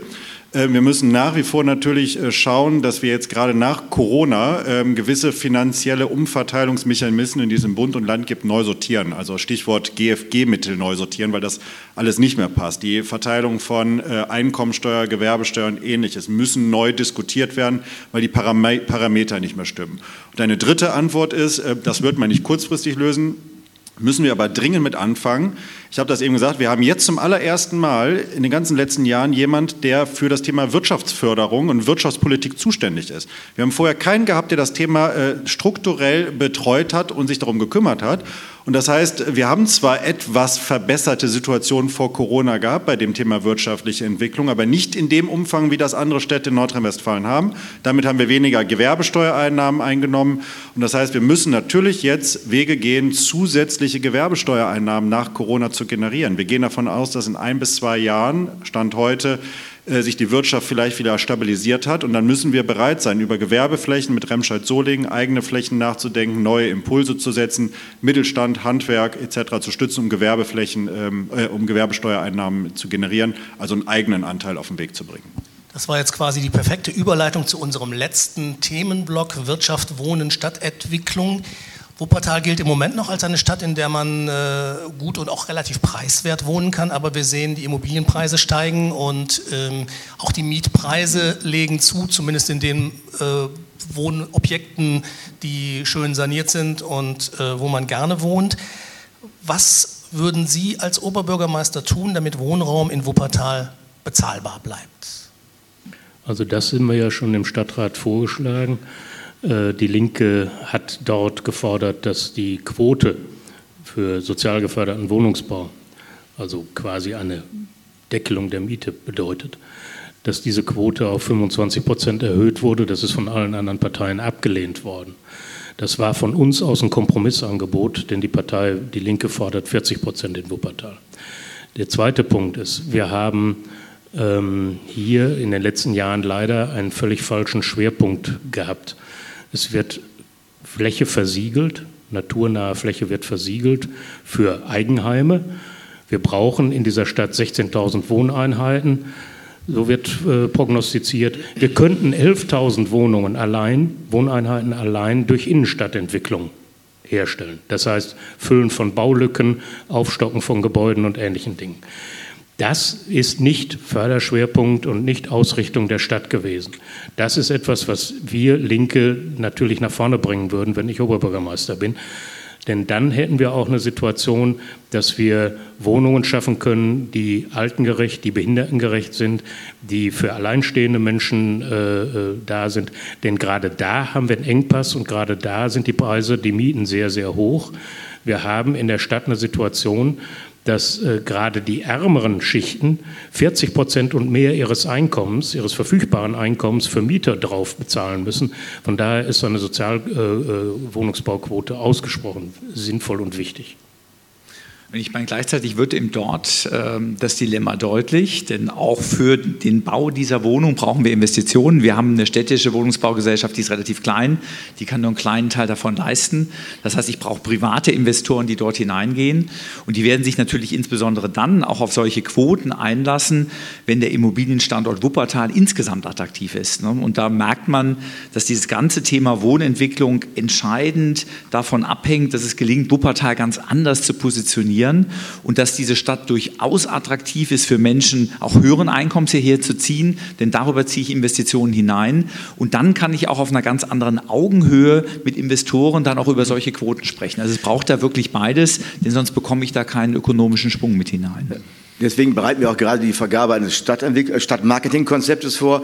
Dem neuen Rat wird ein entsprechender Beschlussvorschlag vorgelegt, damit eben auch die Stadt als solches dargestellt wird nach außen. Und zwar damit meine ich außen weiter als 30 Kilometer um Wuppertal herum, als tolle Stadt. Das ist ganz wichtig. Auf der anderen Seite brauchen wir natürlich auch hier Konzepte, Ideen. Und da komme ich mal auf Bernhard Sander zurück. Man braucht Wohnen für alle Geldbeutel, sage ich mal günstigen Wohnraum für Menschen, die wenig auf der Tasche haben, für, für arme Menschen, für Menschen mit niedrigen Einkommen, aber auch gute Wohnungen.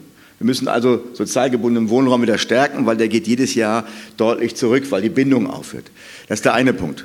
Da kommen auch natürlich eine Wohnungsbaugesellschaft, eine städtische ins Spiel, aber auch andere. Deswegen gibt es ja jetzt diese 20 Prozent Quote und dann testet man, wie das läuft und die kann man immer nach oben ausbauen, lieber Bernhard Sander. Da sind wir, glaube ich, auch beide offen lieber für. Andreas, die und, großen Investoren wie am Heubruch beispielsweise bieten freiwillig die 20 Prozent. Nee, an, nee, nee, nicht freiwillig, nicht freiwillig, Bernhard, weil wir das vorher vereinbart haben, weil ich mit denen gesprochen habe und gesagt habe, ich möchte gerne, ich will von euch, dass ihr hier auch einen gewissen Anteil anbietet. Das war mir erstmal nicht selbstverständlich. Wir brauchen im mittleren Segment Wohnungen, gute Wohnungen und natürlich auch was für Menschen, die einiges bezahlen wollen. Also das gehört zusammen, weil so eine Stadt auch von der Mischung lebt. Und jetzt kommt der Punkt, du hast gesagt, es wurde immer nur versiegelt. Wir haben ein Innenstadtentwicklungskonzept mittlerweile vorliegen. Der Rat der Stadt hat ja Außenflächenentwicklung und Innenflächenentwicklung vor, äh, beantragt und wir haben entsprechende Konzepte. Wir können 10.000 Wohnungen im urbanen Gebiet schaffen aber wichtig ist, wir haben auch noch 10.000 Leerstände, die nehmen zwar ab, aber wir haben noch viele Leerstände und die gilt es auch verstärkt zu entwickeln in den nächsten Jahren. Das sind natürlich überwiegend private Eigentümerinnen und Eigentümer, die man wirklich sehr individuell beraten muss. Und dann hätten wir natürlich ein gewaltiges Spektrum an Wohnungen plus natürlich auch Wohnraum im Rahmen von Einfamilienhäusern. Auch die benötigen wir, weil es Menschen gibt, die sagen, ich möchte gerne so wohnen. Das ist die Mischung, die es macht, aber wir müssen damit auch flächenschonend umgehen. Das ist auch ganz wichtig. Aber ich glaube, den Raum dafür haben wir, wenn man mal in die Kernbereiche reinschaut und das, das gilt es einfach nur anzupacken. Und das Bündnis für Wohnen, was der Rat der Stadt ja auf meine Initiative beschlossen hat im letzten, in der letzten Sitzung, das dient Ihnen dazu, Investoren zusammenzuführen, um gemeinsam genau diese Potenziale zu heben. Wir haben noch so gut neun Minuten Zeit. Ein Thema, das ich gerne noch streifen ich würde gerne möchte. ein Wort dazu ähm, sagen. Herr nee, Rose. Herr Pascalis, wir machen jetzt also nächstes ich, Thema. Ich habe den Eindruck, Herr Rose, Sie berücksichtigen mich nicht angemessen. Die, ich habe hier zu dem Thema überhaupt nichts gesagt. Und der Freund darunter okay. auch nicht. Ja, aber das, das, das ist nun mal so, dass wir das, so, das äh, in so, ja, einer schade, Runde nicht hinkriegen, dass ja. jeder nun wirklich zu jedem Thema was sagt. Aber Sie waren auch regelmäßig dran, Herr Pascalis. Ich glaube, ich werde zu meiner Strategie zurückkehren, mich auch direkt zu melden. Okay. Also, das nächste Thema zu, einem, zu einer attraktiven Stadt gehört immer auch eine attraktive Innenstadt. Es gibt viele Leerstände, äh, das ist ganz klar, weil es dem Einzelhandel ohnehin nicht so gut geht. Ich fürchte, nach Corona in ein paar Monaten wird es noch viel mehr Leerstände geben. Wir wissen wahrscheinlich noch gar nicht, was an Insolvenzen in den nächsten Wochen und Monaten mhm. noch auf uns zukommen wird. Im Moment wird das ja durch diverse Förderungen alles noch so ein bisschen am Leben erhalten und kaschiert. Die Frage ist an Sie, was würden Sie als Oberbürgermeister tun, um unsere Innenstädte, und damit meine ich durchaus auch Vorwinkel City, Ronsdorf City, Kronenberg City, was würden Sie tun, um die Innenstädte wieder attraktiver zu machen, damit man gerne hingeht? Für die beiden äh, von Ihnen genannten Stadtteile äh, habe ich mal die Idee ins äh, Spiel gebracht, weil sie ja eine sehr intakte äh, Stadtgemeinschaft sind äh, ob man da nicht tatsächlich äh, mit Planungszellen oder etwas Ähnlichem äh, Konzepte entwickeln kann, wie man so eine Stadt oder so ein Stadtteilzentrum wieder aufbauen kann oder attraktiver machen kann. Das Zweite ist, für die großen Innenstädte gilt natürlich das, was wir vorhin auch erörtert haben. Ähm, die Konzentration aufs Auto macht diese Städte, macht diese Stadtteile in der Innenstadt unattraktiv. Ähm, wenn Sie irgendwo im Straßencafé sitzen und, und äh, die Autos stinken vorbei, dann macht das auch keinen Spaß. Was wir brauchen, sind äh, zum Beispiel Brunnen. Wir brauchen mehr Grün in der Stadt, damit es attraktiv wird. Wir müssen uns irgendwo hinsetzen können, ohne den Konsumzwang zu haben. Wir müssen eine Möglichkeit haben, uns austauschen zu können. All das ist etwas, was in der Konzentration auf den Einzelhandel in den letzten Jahren meiner Meinung nach nach und nach äh, in Vergessenheit geraten ist, dass Städte eben Lebenszentren sein müssen. Versuchen wir mit Blick auf die Uhr wirklich mit knappen Antworten Herr Dahlmann hatte sich gemeldet, dann Herr Hafke. Ich versuche es ganz kurz zu machen. Wir müssen die Lebensqualität in der Innenstadt äh, fördern. Es muss grüner werden, es muss sauberer werden, es muss in Teilen sicherer werden und wir müssen jeden einzelnen Ort für sich sehen. Also ähm, Beispiel City Kronenberg ist was anderes als City Vorwinkel oder äh, Barmer Innenstadt. Und ähm, es geht immer um die Einzelelemente, die man durchsetzen kann. Deswegen war die Ortskernplanung in Kronenberg so wichtig. Und das brauchen wir für jeden Stadtteil. Und wir müssen uns insgesamt fragen, wie machen wir es attraktiver. Und ich denke mal, ähm, da kann man noch einiges machen, was jetzt im Moment liegen gelassen worden ist. Aber es ist eine Querschnittsaufgabe insgesamt, die man irgendwo in der Stadtverwaltung bündeln muss. Am besten als OB, als Ansprechpartner. Denn es gibt die Interessensgemeinschaften, die sehr aktiv sind. Und die muss man unterstützen und dann ins Boot holen. Und dann kann man sicherlich sehr, sehr viel für eine attraktive Innenstadt machen. So, jetzt helfen Sie mir weiter. Ich glaube, Herr Hafke war jetzt dran, ne? Ich probiere es auch kurz zu machen. Also Aufenthaltsqualität steigern, was hier genannt wurde, richtig und wichtig. Ich will mal zwei Beispiele, jeweils eins in Elberfeld und eins in Barmen nennen. Eins in Elberfeld, sehr konkret, wenn ich mir unseren Neumarkt anschaue, finde ich persönlich den nicht attraktiv. Ich könnte mir vorstellen, dass wir den mal so entwickeln zu sowas wie, wie den Karlsplatz in Düsseldorf, um das tatsächlich auch für eine dauerhafte und langfristige Aufenthaltsqualität zu sichern, mit vernünftig aufgebauten äh, Marktständen, die dann ein bisschen dichter stehen mit Überdachung etc. Zweiter Punkt, Barmen.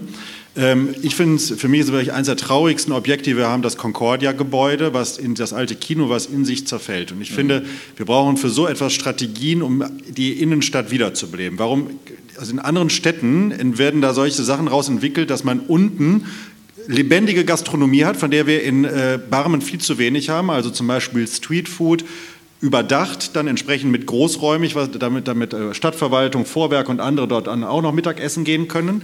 Zweiter Punkt, oben äh, würde ich dann äh, Einzelhandel mit reinnehmen und drittens noch ein Gründerzentrum, was sich auf das Thema KI, Gesundheit und Automotive konzentriert, damit junge Leute dann aus der Universität ausgründen können, hier hinkommen können und damit auch noch die Innenstadt beleben und da tatsächlich so ein neuer Magnet wird. Also solche Leuchtturmprojekte müssen wir umsetzen, damit aus den Innenstädten auch äh, mehr werden kann. Dann hatte sich, glaube ich, Herr Schneidewind gemeldet und anschließend Herr Mucke noch. Ich glaube, gerade in Barm und Elberfeld ist es wichtig, dass wir die Innenstädte auch noch sehr viel größer denken, weil die Innenstädte der Zukunft, die müssen attraktiv sein. Da muss man auch gerne hinkommen, selbst wenn man nicht alleine shoppen möchte. Und wir haben natürlich letztlich mit der Elberfelder Innenstadt, wenn man die vom Döppersberg bis hoch zum Mörker Bahnhof denkt, bis hin ins Luisenviertel, Friedrich-Ebert-Straße, wirklich eine einzigartige Innenstadt, die man in dieser Qualität und dieser Vielfalt an ganz wenigen Orten findet. Und heute auch in der Koordination der Interessensgemeinschaften, die ISG, das läuft noch zum Teil sehr, sehr kleinteilig auf einzelne Bereiche. Und ich glaube, das kann man ganz anders vernetzen. Und das gilt in Barmen natürlich auch, diese Kopplung dann sozusagen mit der Kultur und äh, dem äh, Engelsgarten und jetzt dem neu entstehenden äh, Engelshaus und Museum bis dann ja faktisch auch hin oben bis zur Nordbahntrasse. Und dann entstehen Räume, in denen man gerne auch mal einen ganzen äh, Samstag verbringt und hinkommt, eben nicht nur fürs Einkaufen. Und das schafft dann auch die Grundlagen zu ganz anderer Form wieder von, von Einzelhandel. Ja, zum Glück haben wir das schon vor einigen Jahren erkannt und deswegen laufen ja auch Projekte für Elberfeld und Barmen im Rahmen der Qualitätsoffensive Innenstadt Elberfeld und Barmen, wo genau dieser Raum insgesamt gedacht wird, nämlich nicht nur bezogen auf die eigentliche City-Fußgängerzone, sondern auch auf dem Bereich Wiesenviertel, auf dem Bereich Hofau in Elberfeld bis hin hoch natürlich zum Mörker Bahnhof. Stichwort Fahrradstraße wird da jetzt ja errichtet. Da gibt es eben viel Geld, 40 Millionen Euro insgesamt bis 2025 mit Fördermitteln von Bund, Land und EU um genau diese Aufenthaltsqualitäten herzustellen. Man geht eben nicht nur in die City wie früher zum Einkaufen, sondern auch zum Verweilen auf Bänken. Man braucht Spielmöglichkeiten für die Kinder, wo man auch mal nicht konsumieren muss. All das müssen wir jetzt intensiv vorantreiben. Da gibt es konkrete Pläne. Man sieht erste Umsetzungen ja auch schon. Das gilt auch für Barmen, aber eben auch die Frage nach den Stadtteilzentren, Ortskernplanung, sprach Herr Dahlmann schon an für Kronenberg. Wir müssen die kleineren Stadtzentren stärken, wenn wir von Stadt der kurzen Wege sprechen auch. Ähm, das gilt es eben fortzusetzen, was in Kronenberg gerade geplant ist, auch für Ronsdorf. Und es gibt einen engen Draht zu den ISG, die sehr aktiv sind, ehrenamtlich vor Ort in den Stadtteilen, mit denen regelmäßig gesprochen wird und bei der Verwaltung eben auch Ansprechpartner da sind. Da müssen wir in den nächsten Jahren im verstärkt auf Ronsdorf, Vorwinkel und auch äh, Oberbaum achten, eins nach dem anderen. Aber das ist ganz wichtig, sonst haben wir da die letzten Einzelhändler auch noch verloren. Und Sie haben gerade Corona angesprochen. Da müssen wir jetzt ein, ganz wichtig ein Auge drauf halten, dass die erhalten bleiben. Herr Pascalis. Für mich ist entscheidend, dass die Impulse, die notwendig sind, äh, und die sind notwendig in vielen Orten äh, und vielen Stadtteilen, äh, dass die von unten kommen, weil die Bürgerschaft auch in Wuppertal, wie in den meisten anderen Städten, äh, viel weiter ist als viele ihrer, äh, ihrer, ihrer Vertreter, ihrer Repräsentanten oder die zum Teil auch in ihren ideologischen und sonstigen Dingen gefangen sind. Dort, wo äh, Dinge aus der Bürgerschaft heraus entstehen, äh, sind hervorragende Dinge möglich. Wir haben auch hier in Wuppertal tolle Beispiele. Also hier gilt es, das quasi zu stärken in ein Verfahren oder ein Verfahren. Herr Sander hat das angedeutet, ob das nun Planungszellen sind oder ähnliche Strukturen.